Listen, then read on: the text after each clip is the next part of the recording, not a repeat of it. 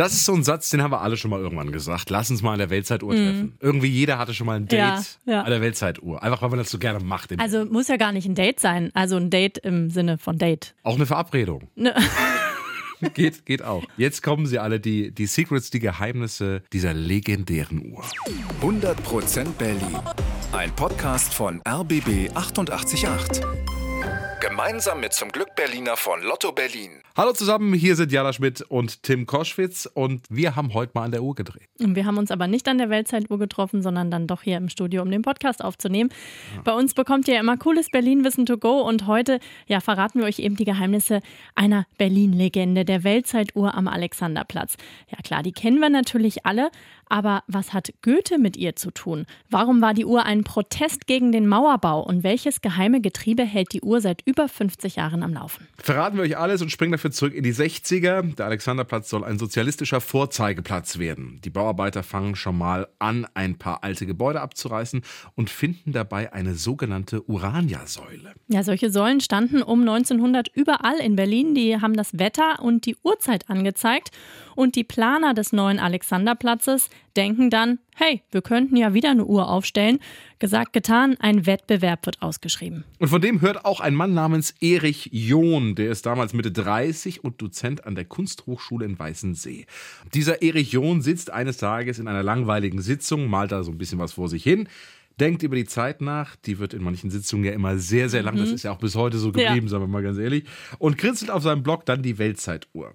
Und bei seinem Entwurf denkt er auch an seine Kindheit zurück. John kommt aus einem Dorf in Böhmen und in diesem Dorf stand ein großer Baum, eine alte Linde. Das hat er mal in einem RBB-Interview erzählt. Die Linde im Dorf in Böhmen, in dem Dorf ich groß geworden war, immer der Treffpunkt im Dorf. Insofern hat sie natürlich eine abstrakte Ähnlichkeit mit der Linde. Ja, wenn es regnete, blieb man unter der Linde trocken. Im Sommer spendete sie Schatten. Die Linde war ein geschützter Treffpunkt für das ganze Dorf.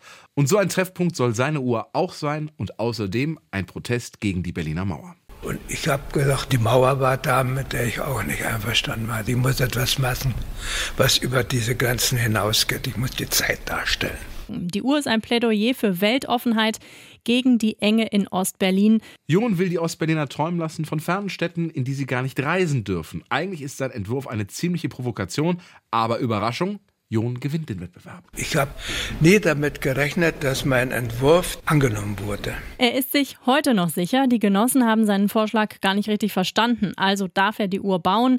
Das macht er dann in Rathenow gemeinsam mit 120 Mitarbeitern. Aber dann gibt es ein Problem, ein Kugellager fehlt. In Eberswalde gäbe es eines, Lieferzeit drei Jahre. Das Projekt droht zu scheitern. Da entdeckt John, in Dortmund gibt es auch welche für 10.000 Westmark einkaufen beim Klassenfeind eigentlich unmöglich. Und dann habe ich einen Brief geschrieben und sagte, entweder ich kriege jetzt die 10.000 West und ich kaufe die Kugellager bei Rote Erde Dortmund aber es ist Schluss mit der Uhr. Jon bekommt sein Kugellager und dann fehlt noch das Getriebe und da vertraut er einer DDR-Legende. Gesteuert ist das Ganze von dem Elektromotor aus mit einem Getriebe, ein Trabantgetriebe, ein umgebautes, auseinandergenommenes, umgebautes, neu zusammengebautes Trabantgetriebe. Nach neun Monaten ist die Uhr wirklich fertig. Am 30. September 1969 wird sie feierlich eingeweiht. Obendrauf drehen sich die Planeten um die Sonne.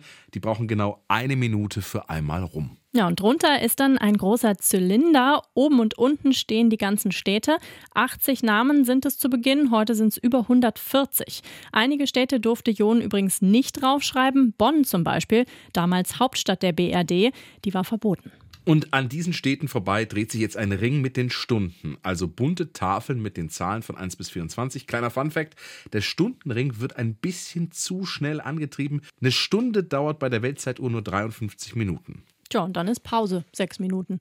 Die Tafeln mit den Zahlen sind ganz bunt, das geht von gelb bis blau. Und wer hat diese Anordnung der Farben, diese Farbskala erfunden?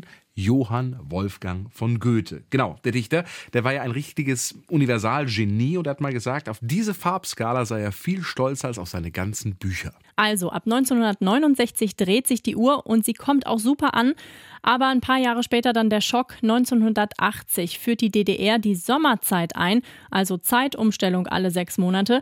Die Weltzeituhr bleibt aber bei der Normalzeit. So heißt die Winterzeit ja offiziell. Das heißt, im Sommer geht die Uhr immer falsch, auch heute noch. Aber egal, die Uhr ist Kult, das Trabi-Getriebe tut treu seinen Dienst und 1989 fällt dann die Mauer.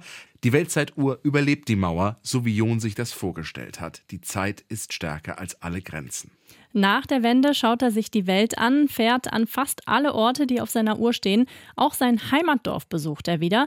Und da sieht er, die uralte Linde steht nicht mehr da. Der Baum musste Anfang der 80er Jahre einer Umgehungsstraße weichen. Aber ein Dorfbewohner schenkt ihm ein Foto des Baumes. Das hat er jetzt zu Hause in seiner Wohnung. Aber die Linde auf dem Alex, seine Weltzeituhr, die steht ja immer noch und wird sicher noch lange ein Treffpunkt für viele Menschen sein. Und diesen herrlichen, wunderschönen Satz: Komm, wir treffen uns an der Weltzeituhr. 100% Berlin. Ein Podcast von RBB 888. Gemeinsam mit zum Glück Berliner von Lotto Berlin.